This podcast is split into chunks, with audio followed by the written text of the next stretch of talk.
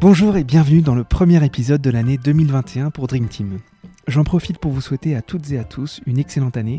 Je reste très optimiste pour cette nouvelle année même si le monde du sport n'est pas encore tout à fait sorti d'affaire.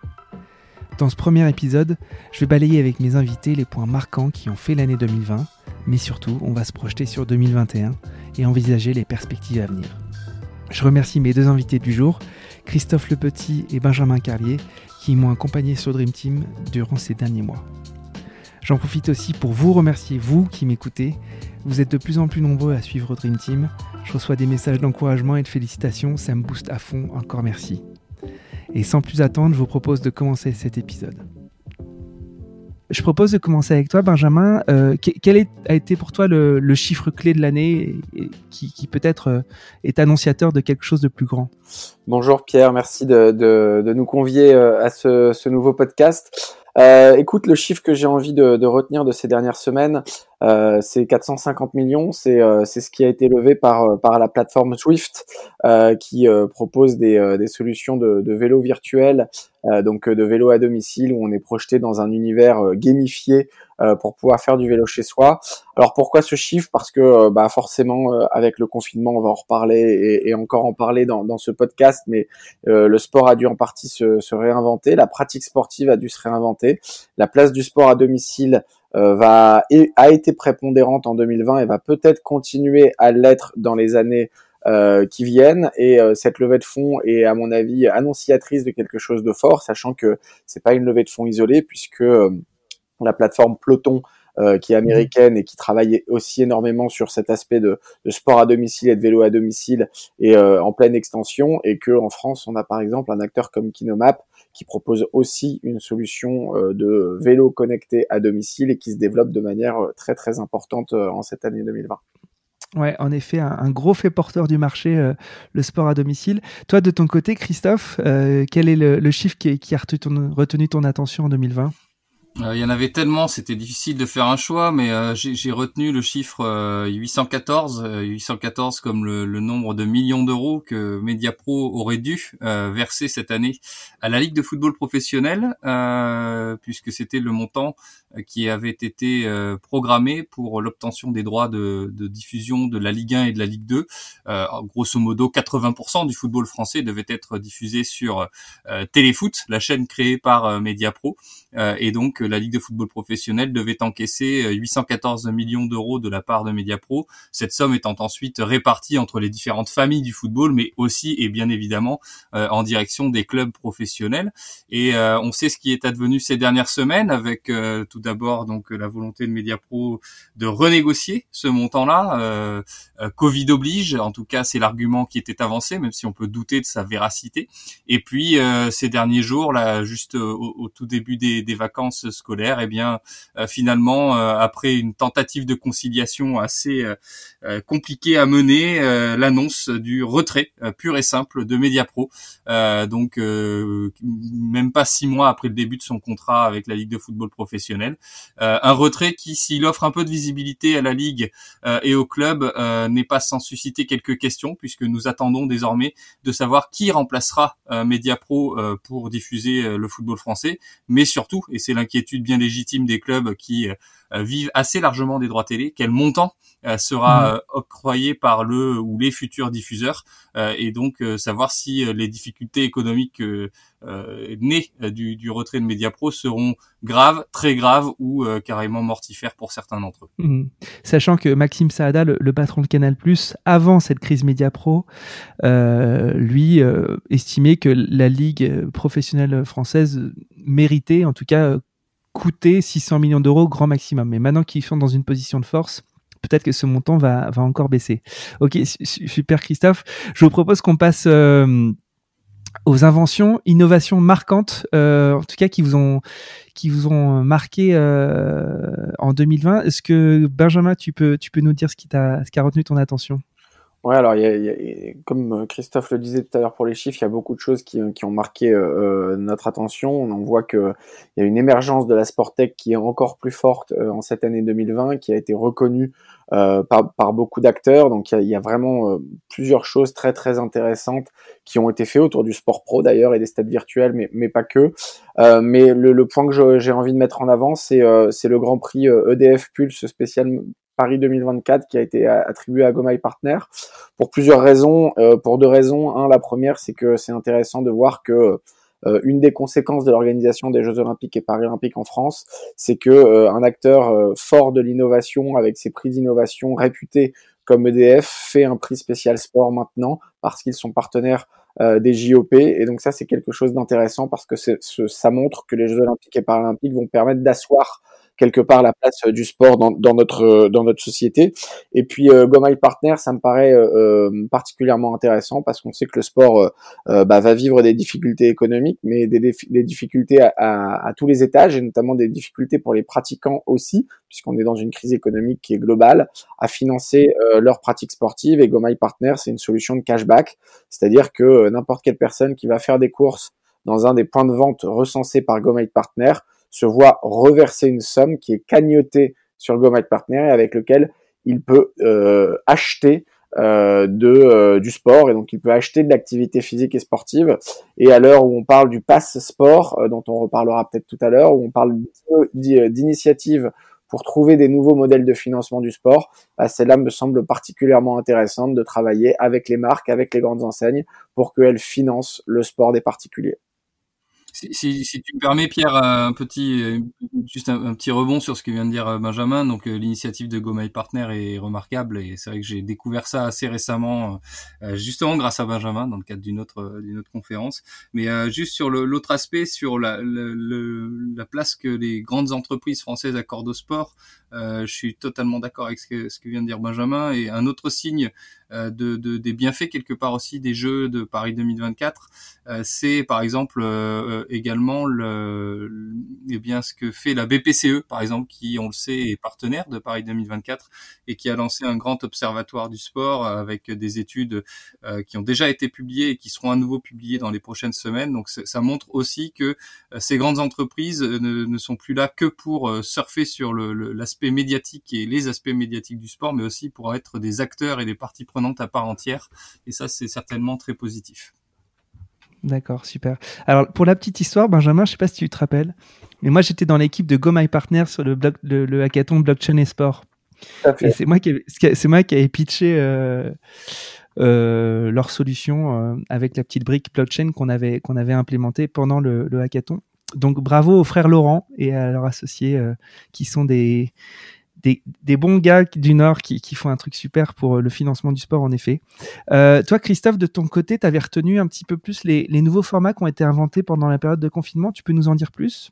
Oui, alors euh, bon, il y en a eu beaucoup, mais c'est vrai que on a vu que le sport et les événements sportifs, on y reviendra, ont été euh, évidemment très fortement impactés pendant euh, cette année très particulière.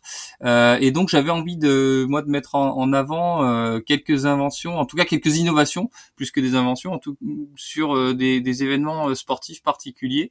on le sait aujourd'hui, les les millennials, mais plus encore la Gen Z, ont un rapport au sport bien différent du nôtre et en particulier au sport professionnel, aux événements sportifs, ils ne les consomment pas pareil. Euh, assez peu sont enclins à rester devant des matchs de tennis en 5-7 euh, ou euh, devant des, des, des, matchs à rallonge et veulent plutôt consommer des choses plus plus plus éphémères ou plus rapides, plus spectaculaires aussi.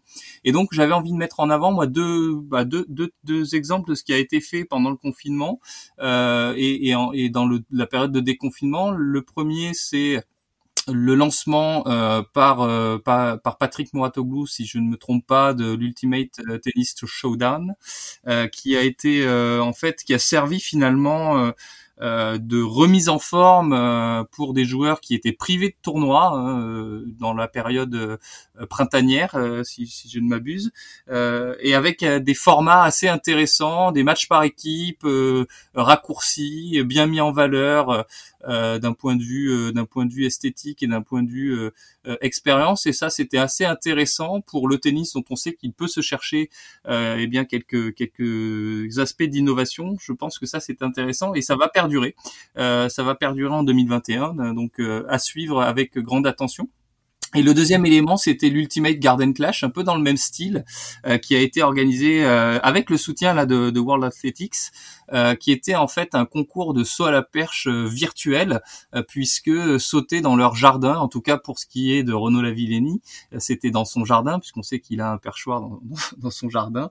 il sautait de son côté, du plantiste sautait du sien. Voilà, il y avait plusieurs perchistes qui sautaient, et c'était, je crois qu'il fallait faire plusieurs plusieurs sauts dans un temps imparti euh, mhm. avec quelques-uns des meilleurs perchistes du monde et ça aussi c'était assez intéressant euh, voilà c'était une façon contrainte au départ de, d'inventer des choses mais qui peuvent donner des idées euh, et mhm. peut-être perdurer ou en tout cas impacter les formats de compétition dans les années à venir avec un fait majeur assez marquant, c'est la prise en main par les sportifs eux-mêmes euh, de la diffusion, de la promotion, de la stratégie de ces nouveaux formats. Puisque Mouratoglou, c'est un entraîneur euh, de tennis. Euh, L'Ultimate Gardening Clash, c'est vraiment une initiative de Lévileni et de ses compères. Et ça, ça m'a fait beaucoup penser au moment où, dans l'industrie de la musique, il y a pas mal d'artistes qui ont voulu créer eux-mêmes leur plateforme de streaming, eux-mêmes leur label, pour un peu s'affranchir des, des grosses structures, euh, des gros mastodontes. Je ne sais pas si l'analogie est bonne, mais c'est en effet à suivre et assez intéressant à suivre. Tu, as raison, c'est une bonne analogie, il me semble. Pour, pour enchaîner sur le sujet, il y a, le lien est à faire aussi pour moi avec, euh, avec ce que je disais sur Swift tout à l'heure, puisqu'il y a eu aussi euh, des courses cyclistes qui ont été virtuelles, qui ont été faites avec les cyclistes qui étaient chacun chez eux et qui disputaient des tours virtuels et qui ont été diffusés en direct sur des chaînes françaises hein, et, qui, et, qui, mhm. qui, ont eu des, de, de très nombreux euh, téléspectateurs, donc donc c'est intéressant. Et puis euh, euh, Christophe ne l'a pas ne l'a pas précisé, mais je sais qu'il est très sensible à la question. C'est aussi quand même toutes ces rencontres potentiellement virtuelles ou de chez soi une vraie solution aux problèmes écologiques du sport et aux problèmes écologiques des grands événements sportifs, mmh. puisqu'à un moment donné permettre à chacun de faire la compétition sans se déplacer, c'est aussi quelque chose qui peut être très intéressant à l'avenir. Ouais, complètement danger pour les ayants droit historiques du sport. oui, oui, mais danger euh, aussi parce que tu as raison, mais mais mais peut-être parce que aussi ces ayants droit historiques euh, euh, n'ont pas su, n'ont pas voulu, n'ont pas pu, je ne sais pas, se réinventer ou inventer de nouveaux formats, sont restés beaucoup assis sur un modèle qui fonctionne et qui fonctionnait, donc mhm. on peut pas non plus les blâmer. Mais voilà, il y a, y a, quand même une tendance de, de consommation qui évolue fortement, rapidement, euh, et je pense qu'il faut vraiment maintenant euh, aller vite sur euh, des innovations de ce style parce que, eh bien, les consommateurs veulent voir autre chose. Et puis, tu as parlé d'un point important, mais il faut aussi peut-être maintenant imaginer de s'affranchir de certaines de, certaines étapes de distribution de nos, de nos contenus. Et, je mhm. pense que les acteurs sportifs auraient ou auront tout intérêt dans les années qui viennent à distribuer eux-mêmes leurs contenus, à les produire et à les distribuer, parce que ça permettra aussi d'améliorer améliorer la connaissance de leurs clients et de leurs fans, euh, ce qui aujourd'hui mhm. n'est pas vraiment le cas. Christophe, t'es parfait. Prochain épisode, euh, c'est avec euh, Sporto, un diffuseur OTT qui propose ce genre de solution aux, ayants droit, tu vois. T'es fabuleux. les prises de pouvoir économique et institutionnel qui vous ont marqué cette année, Benjamin, il y en a eu beaucoup.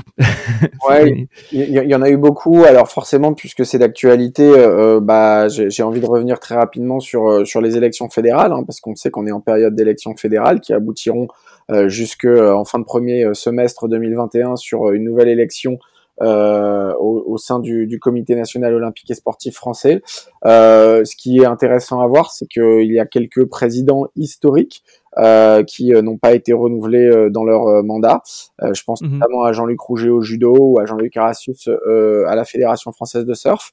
Euh, alors déjà, je pense que euh, il faut euh, il faut les remercier et les féliciter parce que quel que soit ce qu'on pense de ce qu'ils ont fait, de leur bilan ou autre, c'est quand même il faut pas l'oublier un engagement bénévole dans la durée qui a forcément apporté quelque chose d'important et on a mhm. besoin de dirigeants qui s'engagent fortement pour leur sport et puis bah, c'est aussi ça montre aussi que on est dans une année 2020 où où il y a une volonté de changement, un besoin de changement euh, pour certaines élections où on pensait que les présidents seraient, seraient renouvelés puisqu'ils étaient là depuis un moment. Bah non, il y a, il y a, il y a, y a cette volonté aussi d'évoluer, de changer, euh, qui, euh, qui, qui apparaît dans, dans beaucoup de sports et qui pourrait du coup quand même changer euh, assez globalement euh, le paysage du sport fédéral français. Donc, donc à suivre, mais c'est, forcément des, des prises de pouvoir qui sont intéressantes à suivre. Alors, du, du 109, en effet, avec des profils euh, assez euh, entre, entrepreneuriaux ou chefs d'entreprise, mais toujours pas de, de femmes à part Nathalie Péchala. Ça a été un, des papiers du Monde sur euh, un peu l'entre-soi masculin du monde fédéral. On verra aux, prochaines mandatures. Tout à fait. De ton côté, Christophe, le, le, tout récent rachat des Oops Factory, tu peux nous dire ce, ce que c'est? Oui, tout à fait. Alors c'est vraiment quelque chose de très récent. Euh, tu vas me dire, j'ai fait mon actualité 2020 sur les éléments les plus récents, mais je trouve que c'est un mouvement qui est assez intéressant. Euh, alors les Hoops Factory sont des sont des salles qui ont été lancées euh, il y a quelques années maintenant par euh, notamment par Gilles Bravo, euh, qui consistent comme pour les salles de soccer ou d'escalade à pratiquer du basket euh, quand on en a envie avec les personnes avec qui on, on a envie de pratiquer. Donc c'est de la location de mhm. terrain, etc. Donc on, dans des salles aménagées et tournées autour du basket avec des lieux de convivialité, etc. Donc des, des choses qui répondent aux attentes des, des pratiquants qui n'ont pas forcément envie d'aller dans des clubs, même s'il faut faire attention puisque beaucoup des pratiquants des hoops pratiquent aussi en club. Euh, mais euh, mhm. bon, en tout cas, c'était une façon d'adresser, euh, de s'adresser pardon à cette à cette clientèle là aussi. Euh, et donc, bah, ces salles, ces Hoops Factory qui sont nées un petit peu partout en France, hein, Paris, Lille, Toulouse, Bordeaux récemment, etc., ont beaucoup souffert, comme tout le monde, de la crise, ont dû avoir de grosses difficultés sur cette année 2020.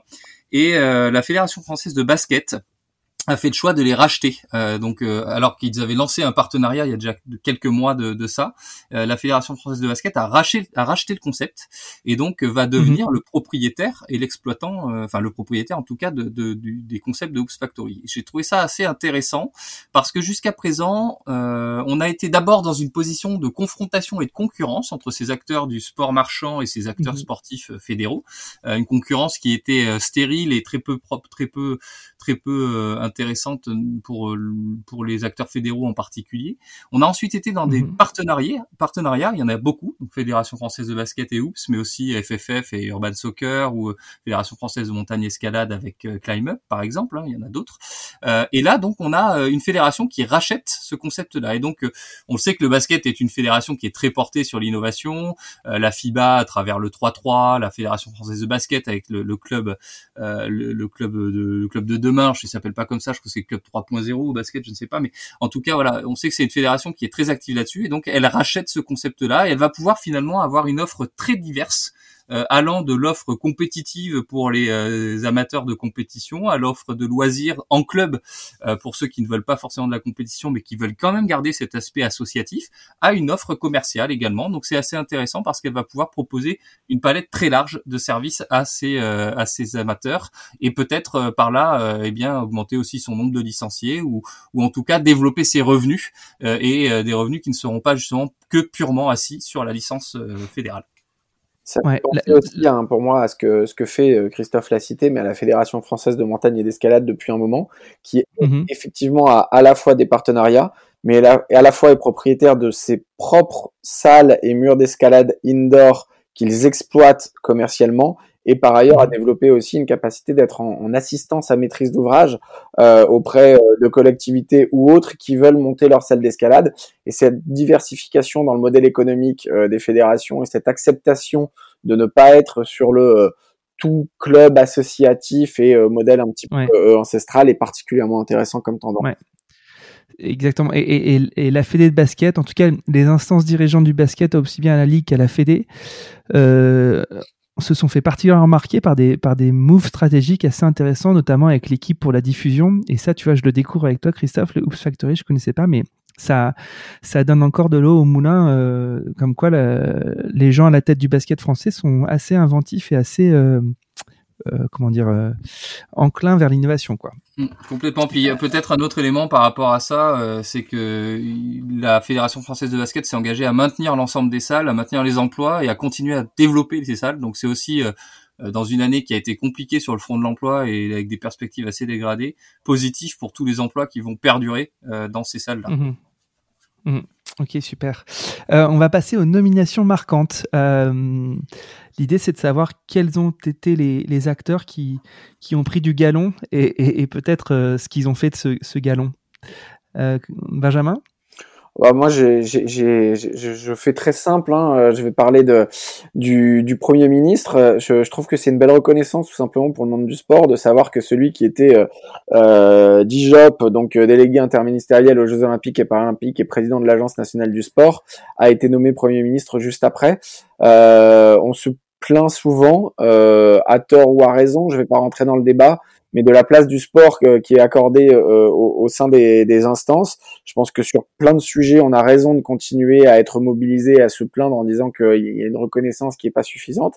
Il faut aussi noter quand c'est intéressant, se dire que euh, une personne qui était euh, potentiellement destinée à devenir premier ministre occupait juste avant des fonctions qui étaient directement liées euh, au monde du sport. Euh, ça me paraît particulièrement intéressant. Et puis bien sûr, on mm. espère tous que euh, dans les mois qui viennent, il continuera, bien sûr en sortie de crise, parce que là, l'urgence était évidemment la gestion de la crise, mais qu'il continuera à avoir une oreille particulièrement attentive sur tous les sujets sportifs qu'il a traités pendant plusieurs mois. Mm-hmm. Super. de ton côté, Christophe, pareil, tu avais un petit peu euh, remis l'accent sur, euh, sur les, les, trois ligues professionnelles qui ont changé de directeur généraux, et notamment euh, Michel Mirman, Mimran pardon, à, la, à, la, à la Ligue nationale de basket. Est-ce que tu peux... Ouais, dis-moi. Non, non, non, excuse-moi. Effectivement, trois ligues professionnelles qui changent de directeur généraux dans la même année, c'est quand même assez peu commun, je pense. Euh, on a effectivement Michel Mimran qui est arrivé euh, en début d'année à la Ligue nationale de basket en remplacement de d'Isabelle de, Colette, pardon, de, Christine Lombard. Euh, on a eu Arnaud Rouget qui est arrivé lui à la tête de la Ligue de football professionnel. alors dans un mouvement assez assez étrange puisque euh, Didier Quillot est parti euh, de la Ligue de football professionnel. Euh, Arnaud Rouget avait donné sa démission, a été un temps pressenti pour euh, intégrer le poste de directeur de cabinet de Noël Legrette à la Fédération française de mhm. football en remplacement de, de Kenny Jean-Marie, lui-même parti à la mhm. FIFA. et puis finalement, Arnaud Rouget est arrivé dans les bagages de dans les bagages de, du président Vincent Labrune euh, pour former une sorte de ticket assez intéressant. Et, euh, et c'est vrai qu'Arnaud, qui est là depuis très longtemps à la Ligue de football professionnel, présentait un certain nombre de euh, d'avantages pour occuper ce poste-là. Et puis troisième euh, directeur général à avoir changé, c'est Gurvan Kervadek, euh, qui lui a pris la place de Yannick Souvray à la Ligue nationale de volley plus récemment. Et puisque tu soulignais tout à l'heure le manque de femmes en tant que présidente de fédération. Mmh. Euh, effectivement, Yannick Souvray a quitté la Ligue nationale de volley, mais pour un très beau poste, puisque Yannick est devenue euh, directrice de la Ligue féminine de basket. Euh, et donc voilà, ça fait finalement, ça fait quatre mouvements dans quatre ligues. on va qualifier professionnelles, même si mhm. la Ligue féminine de basket n'est pas une ligue professionnelle au sens, on va dire au sens juridique du terme. dans le voilà, quatre changements, dont une femme. C'est un bon mouvement, mais il en faudra certainement plus. J'en profite aussi pour, euh, pour citer euh, Stéphanie Trappard que tu m'avais suggéré, qui est la première femme arbitre euh, centrale d'un match masculin de foot au niveau international et qui, qui avait notamment arbitré en Ligue des Champions la Juve contre le Dynamo le 2 décembre. je voulais aussi qu'on revienne sur les effets positifs de la pandémie. donc toi, Christophe, tu as, voulu souligner l'action des colibris du sport. Est-ce que tu peux nous, nous en dire un peu plus? Oui, alors euh, les effets positifs de la pandémie sont évidemment pas nombreux, euh, même si on a souligné avec Benjamin depuis tout à l'heure les innovations, enfin toutes les toutes, euh, voilà l'imagination qui a été déployée pour continuer à pratiquer du sport et à offrir du sport. Mais oui, j'avais envie de, de, rappeler cette initiative des colibris du sport, donc un mouvement qui a été lancé en début de, de, confinement et qui avait finalement le sentiment que la que la, la la crise euh, pouvait être une façon finalement euh, de modifier un certain nombre de comportements, de, de, de, paramètres dans nos modes de vie, euh, et notamment euh, en prenant peut-être un peu plus le temps de vivre et d'apprécier la vie, en, en, prenant également conscience que euh, le sport, eh bien, c'est euh, bien sûr du sport, mais c'est aussi euh, quand on pratique une activité physique et sportive, même sans compétition, une façon de se d'être mieux en forme, plus en forme, de se préparer à des attaques extérieures. Et, et donc, on s'était dit, puisque je faisais partie au même titre que Benjamin, je crois, de, des colibris du sport, que euh, eh bien euh, il y avait là très certainement euh, quelque chose à creuser euh, pour les mois années à venir et essayer peut-être de faire du sport un élément important si ce n'est fondamental des politiques publiques parce que voilà des corps mieux préparés mieux plus en forme sont des corps qui affrontent mieux des des attaques extérieures et d'ailleurs par rapport au Covid les formes les plus graves de la maladie avaient été observées ont été observées chez les gens qui présentent des facteurs de comorbidité qui sont l'obésité, euh, les maladies cardiovasculaires euh, ou euh, le diabète, autant de maladies sur lesquelles la mhm. pratique d'une activité physique et sportive régulière a des effets à la fois préventifs et curatifs. Donc les colibris du sport ont voulu justement dire et porter haut et fort le message que le sport c'est important, qu'il faut faire en sorte que la France et les Françaises et les Français pratiquent davantage euh, une activité physique et sportive. Et donc, euh, on lançait cet appel-là et depuis, on, montait une plateforme pour essayer de valoriser, mettre en lumière toutes les initiatives qui existent sur le territoire, qu'elles soient issues euh, du monde fédéral, du monde privé marchand ou de collectivités mhm. territoriales ou même de simples individus pour dire qu'il y a beaucoup de choses qui se font déjà beaucoup et donc il y a des actions qui peuvent certainement être dupliquées. Voilà, c'était un peu le message positif dans la, dans la crise. Super.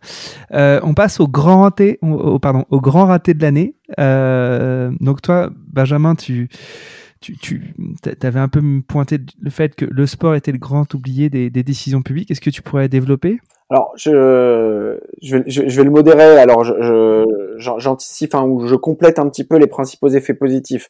Le sport, pour moi, a à la fois euh, été euh, euh, pas oublié du tout et au contraire euh, et c'est un des effets positifs c'est qu'on s'est rendu compte à quel point bouger était essentiel c'est un petit peu ce que disait euh, Christophe mhm. et effectivement le fait de se mouvoir le fait de l'activité physique comme facteur de, de santé et à la fois de santé physique et de, de santé mentale a été prédominante pendant le, le, confinement et ça a été un des points euh, d'ailleurs qui nous permettait de sortir de chez nous. C'était l'activité physique. Mhm. Et je suis pas sûr que quelques, si on revenait quelques années en arrière, on aurait mhm. considéré à ce point le sport comme un motif de sortie de chez soi, comme euh, ayant une place euh, prépondérante pour la santé des Français. Et je pense que beaucoup de Français, euh, on verra les conséquences parce que forcément c'est très très compliqué avec la fermeture d'un certain nombre de salles, des associations qui sont en souffrance, mais peut-être que les conséquences dans un ou deux ans seront positives sur la pratique globale du sport par les mhm. Français parce qu'on s'est rendu compte à quel point c'était positif. Donc ça c'est l'effet pour moi très positif euh, du confinement. Par contre, euh, même si au final un plan de relance a été euh, annoncé spécifiquement sur le sport, même si des efforts ont été faits, que le président de la République a finalement reçu en fin d'année tous les acteurs du sport, on a encore trop souvent eu, pour moi, des interventions globales où on voyait toute une ribambelle de ministres intervenir, mais pas la ministre des Sports, où mhm. le mot sport n'était pas évoqué, où on parlait euh, spécifiquement de certains secteurs et on oubliait euh, euh, le, sport. Bref, j'ai trouvé que même s'il y a eu des signes positifs en cette année 2020 de la place du sport dans notre société, il a parfois fallu ramer, il a parfois fallu le rappeler et le rappeler de manière trop offensive alors qu'on aurait aimé que ce soit naturel. Donc la mhm. conséquence positive, parce que j'essaye de toujours voir euh, du positif, c'est que peut-être que tous les acteurs au plus haut sommet de l'État ont compris maintenant qu'ils ne pouvaient pas ne pas citer le sport dans leurs interventions et en faire une, une, une part prépondérante, en tout cas dans leur dans leur politique. Mais on a dû un peu trop souvent le rappeler, à mon avis, au cours de cette année 2020, et c'est dommage. Mmh. Toi, Christophe, tous les, tu... ouais, juste ouais. très, très très petite parenthèse, totalement d'accord avec ce que vient de dire Benjamin. Euh, même si on peut tempérer euh, sur le fait que le sport a bénéficié des aides euh, de soutien, activités partielles, euh, prêts garantis par l'État, etc. Donc c'est vrai qu'il n'a pas été oublié économiquement. Maintenant, c'est vrai qu'il a parfois été oublié d'un point de vue opérationnel, et je pense en particulier aux phases de déconfinement euh, qui ont été parfois assez compliquées. On savait pas ce qui était possible de faire, pas possible de faire, du sport en salle, du sport pour les mineurs, pour les majeurs, du sport sur ordonnance, etc. C'est vrai que ça, il y a eu un petit manque de clarté à ce niveau-là. Euh, et, et, euh, et puis j'ajouterais aussi, comme Benjamin le dit, que on, on, sent que maintenant on parle un petit peu plus de sport. Maintenant, j'aimerais bien moi qu'on aille des paroles aux actes et que le sport, euh, enfin qu'on qu'on se dote d'une vraie politique publique du sport ambitieuse, efficace, euh, et qu'on soit pas juste dans, dans le dans de l'incantation. Euh, voilà, parce que les, le sport produit beaucoup d'effets, mais ça n'est pas mécanique. Il faut inciter, encourager et mettre en place les conditions justement nécessaires pour que ces effets se produisent. Mhm. Je voulais qu'on passe aux grandes réussites, les grands gagnants de, cette année. Euh, Benjamin, te connais, de ton côté, tu cites Train Me et son rachat par Decathlon. Oui, alors, euh, alors bon, bien sûr euh, les effets de la crise, c'est qu'il y a un certain nombre d'acteurs, notamment tous ceux qui permettaient de faire du sport à domicile, de travailler sur des plateformes de coaching virtuel, etc. qui, ont réussi à se développer aussi. Et plus généralement, ce qui me semble particulièrement intéressant, c'est que beaucoup de startups du sport ont, ont, eu du mal à trouver des, ce qu'on appelle des exits, hein, donc c'est-à-dire des, des, des, sorties euh, possibles à leur activité. Mais aujourd'hui, euh, Decathlon commence à être euh, de plus en plus actif euh, dans mhm. son lien et dans ses partenariats euh, avec les startups. Et surtout, Decathlon travaille beaucoup sur l'offre sportive parce qu'ils ont bien conscience que c'est aussi le fait qu'il y ait une offre sportive qui soit vaste et large qui fera que les Français feront plus de sport et donc auront plus besoin de matériel sportif. Mais tout, euh, cet ensemble me paraît euh, euh, particulièrement intéressant et montre qu'il y a encore beaucoup de voies et de perspectives pour la pratique du sport demain. Alors, autopromotion, Train Me, super épisode avec euh, le fondateur euh, d'Andream Team euh, dans le format La Ligue des futurs champions. Gatien Exactement, Gatien de Tarte, qui fait partie de première promotion du tremplin. Deuxième promotion, Deuxième promotion. si je ne me trompe pas, si mes souvenirs sont bons. D'accord. de ton côté, Christophe, tu avais deux points que tu voulais mettre en avant. Oui, alors euh, deux points effectivement. Le premier, et bien que je ne l'ai pas vu, mais euh, beaucoup de mes collègues l'ont vu, euh, c'est The Last Dance sur Netflix. Alors je ne l'ai pas vu parce que je suis, je ne suis pas abonné à Netflix. Et je. Eh ben c'est bien, c'est très bien. Donc voilà. mais en tout cas, il y a eu un, un phénomène de, de, mode que j'ai pu observer justement un peu de l'extérieur. Ça m'a à moitié amusé, à moitié fasciné. Euh, donc il a été lancé euh, ce documentaire sur euh, le meilleur joueur de basket de tous les temps. Je prends en position Michael Michael Jordan, donc qui revient un petit peu sur l'un de ses titres et qui, qui fait vivre l'histoire de l'intérieur. il a été lancé au tout début du, du confinement, enfin au moment là en mars avril quand ça a commencé à mal se passer en Europe et ensuite aux, aux États-Unis. Et, euh, et donc c'était sur Netflix et ça a suscité euh, une attente assez euh, incroyable. chaque chaque jour qu'un nouvel épisode allait être mis en ligne, il y avait une attente, les gens parlaient beaucoup, ça générait beaucoup de trafic, etc. Donc effectivement, on connaît l'aura et l'importance de, de, Michael Jordan sur sur les, les fans de basket, mais là c'est vrai que c'était devenu un, un phénomène de mode, y compris pour des gens qui ne sont pas fans euh, de mhm. basket et les gens l'attendaient euh, véritablement avec une impatience euh, non non non masquée. Donc c'était assez intéressant. Puis le deuxième point.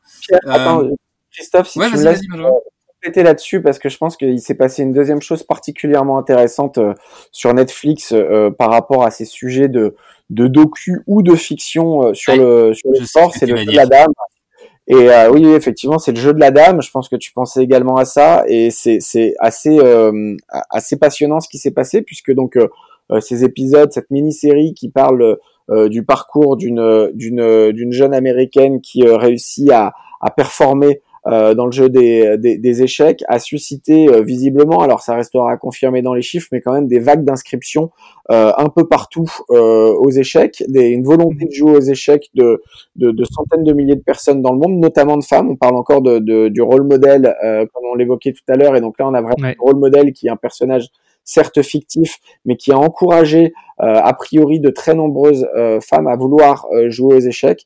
Et je pense que à la fois avec The Last Dance, comme à la fois avec le jeu de la dame, même si c'est bien sûr des sujets complètement différents, on a quelque chose qui est potentiellement très intéressant pour les acteurs du monde du sport, qui est de se dire qu'aujourd'hui, peut-être qu'aller chercher les futurs téléspectateurs ou aller chercher les futurs pratiquants grâce à ces séries inspirantes ou grâce à ces documentaires inspirants qui vont susciter un intérêt et qui vont potentiellement se transformer en futurs euh, téléspectateurs de la NBA ou en futurs pratiquants euh, des échecs, eh ben c'est peut-être quelque chose de particulièrement intéressant et c'est peut-être une tendance lourde euh, de cette année 2020.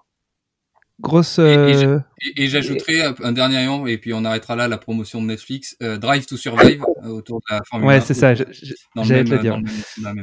Voilà. Alors c'est complètement intégré aux stratégies des ayants droit et euh, aussi bien les clubs que les, les grandes fédérations internationales puisqu'en fait euh, Drive to Survive ou euh, le, le The Last Dance il y avait derrière quand même ESPN il y avait quand même derrière aussi la, la FIA il me semble pour Drive to Survive. c'est pour ça que ce qui est intéressant c'est de voir que aujourd'hui les ayants droit sont liés sur le, on va dire sur le sport qui se regarde à la réalisation de ces documentaires parce que forcément ça sert le visionnage futur de leur sport. Maintenant, ce qui est intéressant avec le jeu de la dame, c'est de voir si les ceux qui euh, les fédérations, hein, parce que celles qui euh, qui attirent les pratiquants de sport, vont essayer de se greffer de la même manière à des documentaires comme euh, comme le jeu de la dame potentiellement pour aller chercher des pratiquants. Ok. Euh, je vous propose qu'on avance. Euh, les grands perdants, on, les a euh, déjà un petit peu cités. Il y a, les salles de sport, il y a, le sport pro, il y a, évidemment les organisations, les organisateurs d'événements, pardon. Euh, mais c'est vrai que peut-être le, plus grand perdant, euh, c'est peut-être le, les Jeux Olympiques et Paralympiques de Tokyo. Est-ce que Christophe, tu peux, tu peux nous dire pourquoi ça serait eux les, les plus grands perdants, les plus grands perdants de cette année, pardon? En, tout cas, ça, ça, fait partie des très nombreux perdants et je voudrais pas me mettre à dos tous les nombreux, très nombreux organisateurs d'événements sportifs qui ont souffert et qui souffrent beaucoup, mais euh, c'est effectivement un très grand perdant euh, dans le sens où euh, le budget des Jeux de Tokyo avait déjà explosé entre euh, la date d'obtention et, leur date euh, hypothétique de tenue en 2020. Euh, mais le, le décalage d'un an a amené un surcoût assez conséquent, voire très conséquent, puisque on parle de plus de 2 milliards de dollars de de, de, surcoût hein, pour euh, pour l'année supplémentaire, euh, qui un surcoût qui est lié au paiement des salaires du comité d'organisation pour une année de plus, qui est lié aussi à, la mobilisation des infrastructures pour une année de plus, hein, puisque ces infrastructures en mhm. particulier, je pense aux villages, sont sont souvent ensuite convertis en bureaux ou en et ou en logement. Et donc là il a fallu les immobiliser. Donc c'est vrai qu'il y a un surcoût très conséquent dans un budget qui a déjà assez nettement euh, augmenté. Et c'est vrai que ça fait euh, ça fait euh, ça fait mal. Ça fait mal au portefeuille en particulier et notamment des contribuables japonais qui devront très probablement assurer une grande partie de ce surcoût même si, même mhm. si, euh, il faut bien le souligner aussi, euh, les entreprises japonaises ont consenti également à un effort euh, financier supplémentaire, alors même qu'on le sait, euh, les recettes commerciales de Tokyo 2020 étaient extrêmement conséquentes puisque c'est une sorte de, de phénomène patriotique euh, des mhm. entreprises qui voulaient en être. Donc effectivement, un, un perdant assez marquant avec les Jeux de Tokyo. Mhm. Alors, je vous avais aussi euh, interrogé sur, sur l'effet porteur d'espoir et l'effet porteur de crainte. Euh, Peut-être qu'on peut aller euh, rapidement sur, euh, sur l'espoir avec toi, Benjamin? Oui, alors, comme je l'ai dit tout à l'heure, l'espoir, pour moi, c'est c'est la considération du sport. Alors on parle de la considération du sport au niveau institutionnel, on parle de la considération du sport par les Français eux-mêmes qui se sont peut-être rendus compte pendant le confinement à quel point c'était important. Et puis dernièrement aussi, euh, si on passe en revue les dernières semaines, il y a eu euh, euh, la, validation euh, du fait que le sport en entreprise n'était plus euh, reconnu comme un, n'était plus considéré pardon comme un avantage en nature, même si euh, il n'y avait pas eu beaucoup de cas de reconsidération du sport en avantage en nature, c'était surtout le, cas Adidas qui avait défrayé la conique. Mmh. mais mais aujourd'hui, ça veut dire que c'est une étape supplémentaire, on va dire un, un frein juridique qui est levé pour le développement de la pratique en entreprise. Et c'est quelque chose auquel je, je, je, je crois beaucoup dans le développement de l'activité physique et sportive. Et puis, dernier, pour moi, fait porteur d'espoir et qui est particulièrement important, c'est le renouveau de la mobilité. Euh, de la mobilité douce et donc du lien avec l'activité physique et sportive. Il y a eu le coup de pouce vélo euh, de 50 euros pour réparer ces vieux vélos. Il y a euh, des pistes cyclables, euh, certes parfois non définitives, qui se sont développées dans beaucoup de grandes villes de France. mais pour moi, ça fait partie intégrante du sport aussi, de l'activité physique quotidienne.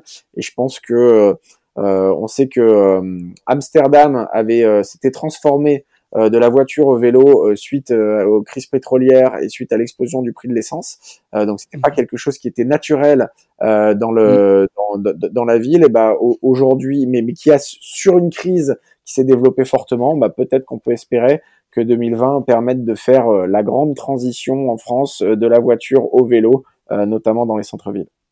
Mhm. De ton côté, Christophe, tu, tu voulais souligner les, les, prises de parole des sportifs. Est-ce que tu peux nous expliquer? Oui, alors je trouve que c'est intéressant ce qu'on a vu entre le mouvement des donateurs euh, aux États-Unis, euh, là, plus récemment euh, la, rupture du contrat liant euh, Antoine Griezmann à la firme Huawei par initiative du joueur, aussi les prises de position des joueurs français, Kylian Mbappé, Griezmann et d'autres, sur les violences policières qu'on a observées ces dernières semaines je trouve ça tout ça intéressant parce que les sportifs très longtemps, peut-être trop longtemps, euh, eh bien, on, on, on, était frileux sur ces prises de position sur des sujets sociétaux, euh, souvent parce qu'on les leur reprochait. Euh, D'ailleurs, Gérald Darmanin a eu, a, a, eu une petite pique envers, envers les sportifs et les footballeurs français qui, qui se sont exprimés sur les violences policières, ce qui était une pique très malheureuse, hein, soit, soit, dit en mhm. passant. euh, mais voilà, on, on, leur reprochait souvent leur prise de position et donc ils, ils ne le faisaient pas, ou alors ils le faisaient sans le faire savoir, parce que ça c'est et c'est aussi euh, quelque chose qui se fait beaucoup, ces sportifs qui prennent position sans le faire savoir. Euh, et là, ils sortent du bois euh, quelque part, et c'est très bien. Euh, et moi, je les encourage euh, à ça parce que ce sont, ils ont une audience voilà extrêmement importante. Ce sont des, des, des, sportifs qui sont suivis par des jeunes, des moins jeunes, qui ont, qui suscitent la sympathie chez les gens qui les suivent, qui suscitent aussi de la défiance chez, chez leurs opposants. mais quelque part, ce sont de magnifiques porte-voix pour des sujets d'importance. Et euh, moi, je fais partie de ceux qui pensent qu'ils ont euh, justement, euh, on a parlé de rôle modèle, mais ils ont effectivement ce, ce, ce, ce rôle-là mhm. à jouer, d'être des porte-voix lorsqu'ils en sont convaincus. Hein. Il ne faut pas que ce soit quelque chose de, de, de, surjoué, mais lorsqu'ils en sont convaincus de sujets sociétaux, environnementaux majeurs. Et eh ben moi, je salue mhm. ce qui s'est passé et je les encourage plus que jamais à, à faire entendre leur voix. Euh, super parmi les faits porteurs de crainte, vous étiez assez aligné sur, euh, sur la survie économique des, acteurs du, du sport et, et, les rebonds, leur capacité de rebond. Ça, c'est un petit peu le, le, lot de, de toute l'économie. Donc, je vous propose finalement de, de passer tout de suite euh, aux acteurs à suivre pour 2021. Passons à 2021 et, et tout ce qui va tout ce qui va bien se passer en 2021. Euh, toi, Benjamin, tu voulais mettre l'accent sur sur l'Agence nationale du sport. Est-ce que tu pourrais nous dire pourquoi? L'Agence nationale du sport commence à prendre euh, un, rôle de plus en plus majeur, bien sûr, dans l'organisation du sport en France. On rappelle que elle réunit, euh, on va dire, les, les, quatre grandes parties prenantes du sport, puisqu'elle réunit l'État, le mouvement sportif, les collectivités territoriales et le monde économique. Il y a de plus en plus de dossiers dont elle a directement la charge. C'est très vraisemblablement elle qui va mettre en place, être chargée de mettre en place, par exemple, le fameux passeport euh, dont j'ai parlé tout à mmh l'heure, c'est-à-dire une aide au moins de 16 ans pour la pratique du sport et l'inscription euh, dans les associations sportives. Et aujourd'hui, euh, l'Agence nationale du sport, elle va être confrontée à de nombreux défis en 2021, la mise en place des conférences territoriales du sport qui sont très attendues, des mmh conférences des financeurs pour réussir à, à justement faire en sorte que y ait des accords de plus en plus forts de la part de tous les acteurs sur ce qui est financé, pourquoi il est financé et comment il est financé. Et puis c'est aussi euh, euh, l'Agence nationale du sport qui euh, a en charge tous les dispositifs du plan de relance dédié au sport ou quasiment, notamment tout ce qui touche à la transformation numérique de l'ensemble des fédérations sportives et des associations. Donc il y a vraiment de très très vastes projets qui attendent l'Agence nationale du sport en 2021 et, et, de sa capacité à mettre en place l'intégralité de ces dispositifs dépendra ce que tu viens d'évoquer auparavant, c'est-à-dire la survie d'un certain nombre d'acteurs aussi du mhm. sport et notamment de l'ensemble des acteurs associatifs, mais pas que. Ok. On a parlé euh, du coup secteur public. Parlons secteur privé avec toi, Christophe. Toi, tu mises sur Decathlon.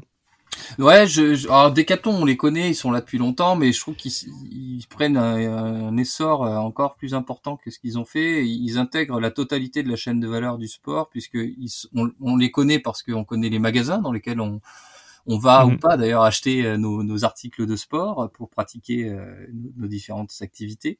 Euh, ils, produisent également, ils commercialisent et puis ils, organisent aussi des événements. Ils sont à la pointe de l'innovation. Ils proposent de la pratique à des à des à des jeunes et des moins jeunes. Donc voilà, je trouve que c'est un acteur qu'il faudra suivre pour voir ce qu'il ce qu'il continue à faire en termes d'innovation, pour voir comment il se positionne positionne aussi euh, par rapport euh, au mouvement sportif, euh, en concurrence, en partenariat, un petit peu les mêmes sujets que ceux qu'on a évoqués tout à l'heure avec les, les, les, salles de sport marchandes, privées marchandes. Donc voilà, mhm. je, je, trouve qu'il faut suivre cet acteur-là, qui est un fleuron, qui, qui se développe à l'international et, et qui a mhm. une communication aussi assez intéressante. Donc je l'ai mis comme un acteur à suivre en 2021. Pierre, pour, euh, pour enchérir, si tu me permets, euh, deux petites questions. Il, il, y a, une étude très intéressante qui a été euh, révélée par Decathlon, qui a été faite en lien avec la mmh économique sport, au mois de, de, juin, si je ne m'abuse, et qui notamment a travaillé sur quels étaient les freins à la pratique sportive chez les personnes qui ne pratiquaient jamais de sport. et il y a bien sûr des, des freins assez classiques euh, qui sont ressortis, comme le manque de temps, comme le fait de, de ne pas connaître le sport qui nous correspondrait, comme euh, les problématiques potentiellement financières, etc. Mais il y a aussi un aspect qu'on met on oublie peut-être trop souvent quand on parle de la pratique sportive et qui freinait euh, beaucoup de personnes, c'était le regard des autres. Euh, c'est-à-dire que beaucoup de personnes ne pratiquent pas du sport parce que euh, elles ont peur ou elles sont en difficulté face au regard des autres parce qu'elles n'ont pas l'habitude, parce qu'elles n'ont pas confiance, etc., etc. Mhm. Un regard des autres qui remontait souvent aussi potentiellement au sport à l'école. Donc on revoit toute l'importance du sport à l'école et de bien le mettre en place pour y associer l'intégralité des élèves. Mais euh, euh, il y a bien sûr les résultats de cette étude qui sont euh, particulièrement intéressants, mais il y a aussi, ne serait-ce que le fait que Decathlon fasse cette étude et travaille à des expérimentations sur comment justement faire venir ces personnes au sport, ça me paraît être une tendance intéressante de manière générale. Mhm. Eh bien, moi aussi, je rebondis puisque j'ai eu Xavier Riwar, qui est le patron de la com de Decathlon, sur le podcast. Et, euh, et, j'ai eu l'accord de Michel Leclerc, donc le fondateur de Decathlon, mais on a, on a beaucoup de mal à, à se trouver une date. Et euh, Covid oblige, évidemment. Mais j'ai très hâte d'enregistrer cet épisode avec le, le fondateur de Decathlon. Euh, je vous propose qu'on passe aux évolutions majeures qu'on pourrait connaître en 2021. Euh, Benjamin, toi, tu avais cité déjà le sport à domicile et tu avais euh, d'ailleurs commencé l'épisode sur, un, fait économique assez marquant. Est-ce qu'il y a d'autres éléments que, tu voudrais citer? Oui, je pense que globalement, bah, il y a plein d'innovations qui sont liées au sport à domicile. On parle de miroirs dans lesquels on, se verrait, qui nous permettraient de corriger les positions, il y a euh, la plateforme euh, Work at Work by FFSE qui est sortie avec la possibilité d'avoir des cours où le professeur nous voit mais les autres élèves ne nous voient pas toujours ce frein à la mhm. pratique lié au regard des autres. Il y a les trois plateformes euh, qui ont été mises en avant par le ministère des Sports dès le premier confinement, avec Bisport, avec MyCoach et avec euh, SportGouv. bref, il y a de plus en plus de solutions de sport à domicile. Il y a Olibi, il y a Trainme dont on a parlé. Donc il y a, il y a énormément de choses. Et puis, euh, de manière générale, je pense qu'on va assister, euh, et ça c'est quelque chose de potentiellement euh, durable, à une modification de l'habitat. et de la structure de l'habitat. Et là, notamment, mhm. il y a des, des, premières études qui tentent à montrer que beaucoup de Français se sont réappropriés leur garage.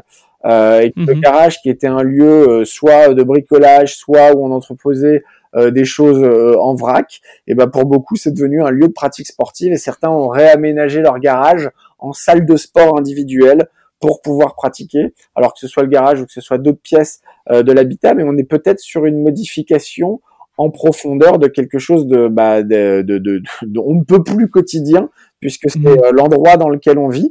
Alors il faudrait pas que le lien social lié eh au sport disparaisse. Donc bien sûr, le, le, le, sport à domicile ne doit pas être que le sport à domicile. Il faudra être extrêmement vigilant sur ce point. Néanmoins, le sport à domicile, c'est potentiellement beaucoup plus de sport. Et comme l'a très bien rappelé Christophe tout à l'heure, les enjeux de santé publique sont tellement majeurs que euh, on ne peut que souhaiter qu'il y ait plus de sport euh, dans la vie euh, des Français et dans la vie de l'ensemble de la population mhm. mondiale de manière générale. Est-ce que tu voulais rebondir sur ça, Christophe? Non, mais complètement d'accord avec, avec, tout ce qu'a dit Benjamin. C'est voilà, on, a. Euh, si les Français ne vont pas au sport, c'est le sport qui ira aux Français. C'est un peu ça qui se passe avec ces. Euh, on s'affranchit de quelques barrières, euh, barrières géographiques, barrières peut-être de coûts aussi. C'est aussi un frein important à la pratique. Et puis barrières aussi mmh. psychologiques, avec ce, ce, cette importance du regard des autres sur, notamment sur des gens qui se mettent ou remettent à pratiquer hein, aussi. C'est mmh. important. donc totalement d'accord avec avec ça. Et, et je pense que ça peut permettre justement d'augmenter le nombre de pratiquants, euh, ce qui est euh, un enjeu majeur pour notre pays. Ok. Euh, dernière question. Donc on va avoir des événements sportifs assez majeurs en 2021. on aura les Jeux de Tokyo 2020, on aura la, Coupe d'Europe. Qu'est-ce qu'il faut attendre de ces événements, Benjamin? Bah, on va être euh, très attentif à savoir euh, comment ça se passe, euh, quels sont ces, ces, ce sport en univers Covid, comment réagissent les téléspectateurs, est-ce qu'il y aura le droit d'avoir des spectateurs, est-ce qu'il va y avoir des, des, des innovations majeures. Alors après, on espère quand même euh, tout ce qu'il y aura un aspect euh, festif et de célébration parce qu'il faut pas oublier que le sport, euh, bah, le sport c'est du business, c'est de la pratique, mais c'est aussi une fête, c'est aussi de la célébration, c'est aussi euh, pour certains d'entre nous des souvenirs inoubliables euh, lié euh, non pas uniquement aux résultats, mais à toute l'ambiance qu'il y a eu autour de, de, ces résultats. Donc ça, c'est des choses qu'on ne veut pas perdre. Euh, et donc, bah forcément, on va scruter de manière très très attentive ce qui se passe autour de ces grands événements sportifs pour voir s'ils continuent à réussir à rassembler, à unifier, à, à passionner euh, mhm. comme ils le faisaient dans le dans le passé. Très sincèrement, moi, je je je sais pas. Je pense qu'il y a un risque. Il y a un risque que que ces événements ne passionnent plus de la même manière. Donc, euh, bah, donc forcément, on, on, a un petit peu peur et on a envie euh, assez vite de voir ce qui se passe et de voir comment euh, les, les, spectateurs et les téléspectateurs se réapproprient du mieux possible l'ensemble de ces événements. Mhm. De ton côté, Christophe? Eh ben, tu vas dire c'est un peu l'école des fans, mais non, assez d'accord avec avec ce que vient de dire Benjamin. moi, je pense qu'il va falloir suivre un peu ces, ces, ces événements qui vont être organisés euh, Tokyo 2020, donc à l'été 2021, l'Euro 2020 mhm. à l'été 2021 également, euh, avec des considérations en plus de passage d'un pays à un autre qui doivent rendre la tâche très complexe à, à l'UEFA, organisatrice de, de clair. Mhm. Donc euh, surveillons ça, euh, voyons comment on peut concilier ces grands messes, ces grands événements sportifs avec les enjeux sociaux, environnementaux que nous connaissons, sans perdre ce qui en fait la substance, c'est-à-dire cette universalité, ce partage, la communion de, public euh, sur site aussi. Euh, et puis, euh, j'ajouterai par rapport à ce que disait Benjamin, surveillons également ce qui va se passer sur des formats de compétition qu'on a inventés pour faire face à la à la pandémie, mais qui ont mhm. peut-être donné des idées à certains événements organisateurs. Je pense par exemple au Final Eight de la Ligue des Champions qui a été organisé à Lisbonne. Mhm. On a vu ici ou là des prises de parole indiquant que ça avait été un très bon format, que ça pouvait peut-être donner des idées pour la suite, euh, etc. Donc le PSG est arrivé en finale. Oui, oui, alors ça, ils l'ont perdu. oui, oui. Oh là là. Mais effectivement, ils sont arrivés en finale d'une Ligue des Champions euh, organisée euh, en Final Eight. Euh, peut-être verra-t-on C'était forcément un bon format. Ouais, ouais, c'est ça. Je te sens supporter du PSG, donc je pense que là, on va pouvoir créer un petit peu de débat, parce que je suis plutôt supporter d'un club au sud de la France, en ce qui me concerne. Euh, euh, donc, euh, non, mais voilà, voyons ce qui va se passer. Verra-t-on un Final Four euh, au foot, comme on voit des Final Four au basket ou, euh, ou au handball, mhm. d'ailleurs, en parlant de ça. Du Paris Saint-Germain, je crois qu'il a perdu hier au handball sa demi-finale, malheureusement. Et mhm. je le dis sans, je le dis en toute honnêteté. Bref. donc, ces nouveaux formats perdureront-ils? Vont-ils donné des idées. on a vu aussi beaucoup de bulles, des bulles mhm. sanitaires ici ou là. La FIBA en a fait, l'Euroleague, l'US Open, etc. Donc il y a des choses qui sont faites avec beaucoup de contraintes, mais peut-être que demain on verra des innovations dans des formats de compétition euh, avec des nouveaux des, des, des, choses qui ont qui ont vu le jour là, euh, organisées de façon moins contrainte justement, et donc il faudra suivre euh, il faudra suivre ça pour voir ce qu'il en vient ce qu'il en devient dans les dans les mois et années à venir. Eh bien, super, messieurs. Je vais, je vais poser la dernière question. C'est qu'est-ce que je peux vous souhaiter pour vous, pour le CE2S, pour Olbia? Benjamin, qu'est-ce qu'on te souhaite? Bah, euh, moi, qu'est-ce que tu te souhaites? Je me souhaite de vivre euh, une année 2021 euh, la plus apaisée possible. C'est-à-dire que, bien sûr, si on pouvait ne pas revivre toute, au-delà de, de, la Covid en tant que telle, toute l'anxiété qu'il y a eu autour de ça, toutes les, problématiques de confinement, tout, toutes les problématiques économiques, toutes les problématiques surtout de santé. Alors, quand, quand je dis problématiques de santé, je pense pas uniquement euh, à ceux qui ont eu euh, euh, des problèmes plus ou moins graves liés à la contamination, mais bien à toute la santé physique et mentale des Français, qui, mhm, qui a été, à mon avis, extrêmement touché par, par cette période extrêmement difficile. Donc on espère laisser tout ça derrière nous. Et puis à la fois, on espère laisser tout ça derrière nous, mais on espère aussi bah, que certaines leçons, il est trop tôt pour les tirer, donc je vais pas être voilà maintenant euh, euh, il faut faire comme ci, comme ça parce qu'on a vécu cette année 2020, mais néanmoins, il faut apprendre euh, de, de, de, ces crises. On sait que notre société actuelle a une faculté d'oubli et de passer à autre chose qui est extrêmement forte. J'espère que à la fois on va pouvoir oublier tout, tout ce qu'on a subi en 2020, mais qu'on ne va pas pour autant oublier un certain nombre des causes qui nous ont amenés dans cette situation et que du coup euh, voilà que, que, que, ce qui s'est passé euh, va être porteur d'espoir dans euh, les choix et les décisions qui vont être prises par par, par le plus grand nombre d'entre nous dans les années qui viennent. Et puis à, titre plus plus professionnel on va dire avec Olbia on, on, a au final réussi à faire une année très correcte. On continue à à maintenir les équipes, à embaucher même en ces débuts d'année 2021. Donc, bah donc tout simplement. Bravo. On essaye de, de, de, continuer, on est, on essaye de, de, de continuer à être au service du, du, du, monde du sport français. Plein de beaux dossiers comme on en a eu en 2021. On espère qu'on on pourra continuer à les mener sereinement en 2021. Super. De ton côté, Christophe? Ben non, euh, d'un point de vue général, bah, que, que, chacun puisse sortir de cette crise euh, du mieux possible, euh, que la crise économique et sociale qui s'ouvre euh, ne, ne, dure pas trop et n'engendre pas d'effets trop euh, trop difficiles pour pour les Françaises et les Français, puisqu'on sait que ça va être compliqué dans les dans les mois à venir. Donc sortons de cette crise le plus vite possible et le mieux possible. Et tout comme Benjamin, n'en oublions pas pour autant de tirer les bons enseignements et de se dire euh, que ce qui nous a conduit là, c'est aussi quelque part euh, des modes de vie qui ne sont pas en adéquation euh, avec avec une planète aux ressources naturelles finies. Donc il mhm. faut peut-être retrouver du sens dans ce qu'on fait, dans ce qu'on dit, dans la façon dont on vit, et peut-être qu'il faudra justement bien tirer les bonnes leçons de, de tout cela. Euh, et puis pour pour ce qui est du, du, du CDES, je pense qu'il nous faudra retrouver rapidement euh, ce qui est l'une de nos forces, c'est-à-dire un collectif euh, qui puisse se retrouver autrement que derrière son écran. Euh, c'est vrai que nous mhm. nous manquons entre collègues, donc je nous souhaite de pouvoir nous retrouver physiquement euh, dans nos locaux euh, le plus le plus rapidement possible. Euh, pour écouter les belles histoires de, de Jean-Pierre Caracchio, non? Et Pour écouter Jean-Pierre Caracchio, effectivement, nous raconter ces belles histoires, en partie en particulier.